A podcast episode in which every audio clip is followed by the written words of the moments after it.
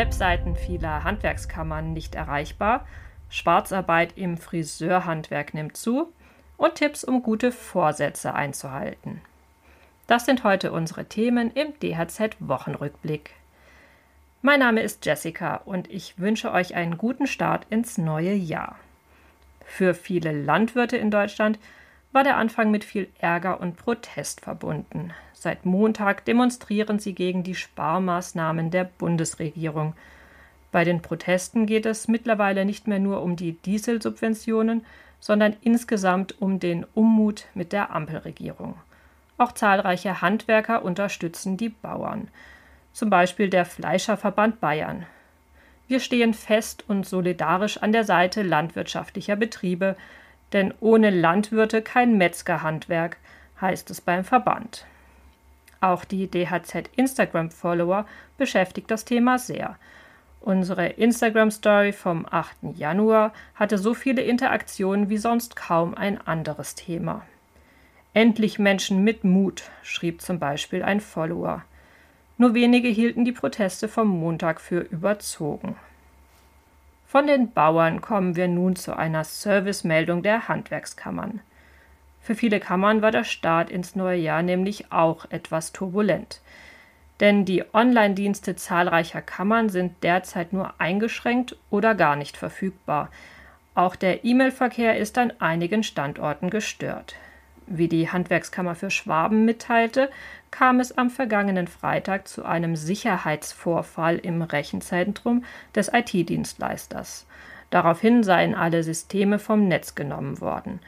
Da nicht ausgeschlossen werden könne, dass auch Daten abgeflossen sind, seien die zuständigen Landesämter für Datenschutzaufsicht informiert worden. Wann die Webseiten und Online-Dienste wieder uneingeschränkt zur Verfügung stehen, sei derzeit noch nicht absehbar. Die Kammern sind telefonisch und vor Ort erreichbar, vielfach auch per E-Mail, Fax und teilweise auch über die Webseite. Eine Übersicht mit zentralen Telefonnummern der Handwerkskammern findet ihr auf der Seite des Zentralverbands des deutschen Handwerks. Es ist das am stärksten wachsende Segment im Friseurhandwerk, sagt der Zentralverband des deutschen Friseurhandwerks. Gemeint ist damit die Schwarzarbeit. Rund jeder vierte Friseursalon wirtschaftet am Finanzamt vorbei. Schwarzarbeit ist im Friseurhandwerk besonders seit der Corona-Pandemie stark gestiegen. Das abgewanderte Personal kehre nicht zurück, die Betriebskosten steigen und die inflationär begrenzten Konsumausgaben der Verbraucher führten zu geringeren Umsätzen, sagt der Verband.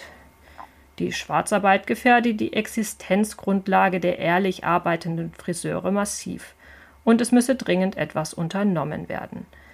Der Verband hat daher zahlreiche Forderungen formuliert. Unter anderem müsse die Umsatzsteuer auf 7% reduziert werden. Friseurdienstleistungen müssten steuerlich absetzbar sein und die Kontrollen gegen die Schwarzarbeit müssten ausgeweitet werden. Das Thema wird übrigens auch beim Zukunftskongress der Friseure am 15. Januar, also kommende Woche, diskutiert. Für alle, die zu Jahresbeginn ihre Betriebsabläufe verbessern wollen, haben wir jetzt ein paar Tipps, um gute Vorsätze umzusetzen. Jasmin Möser ist Expertin für Unternehmensführung und kennt sich mit den schlechten Gewohnheiten kleiner Betriebe aus. Die wohl häufigsten schlechten Gewohnheiten sind einmal das Verzetteln, also auch das Springen zwischen vielen Aufgaben und natürlich die Aufschieberitis, also das vor sich herschieben von ungeliebten Aufgaben. Dazu gehören auch gerne mal Reklamationen. Für eine bessere Ordnung im Büro und in der Werkstatt empfiehlt sie tägliche Routinen zu schaffen. Also indem man sich wirklich jeden Tag äh, am Ende des Arbeitstages zum Beispiel 10, 15 Minuten nimmt und seine Papiere oder auch Werkzeuge ordentlich wegräumt, so entsteht gar nicht erst ein großer Berg. Wer seine Mitarbeiter zum Beispiel öfter loben möchte, kann dafür den Kalender in Outlook nutzen.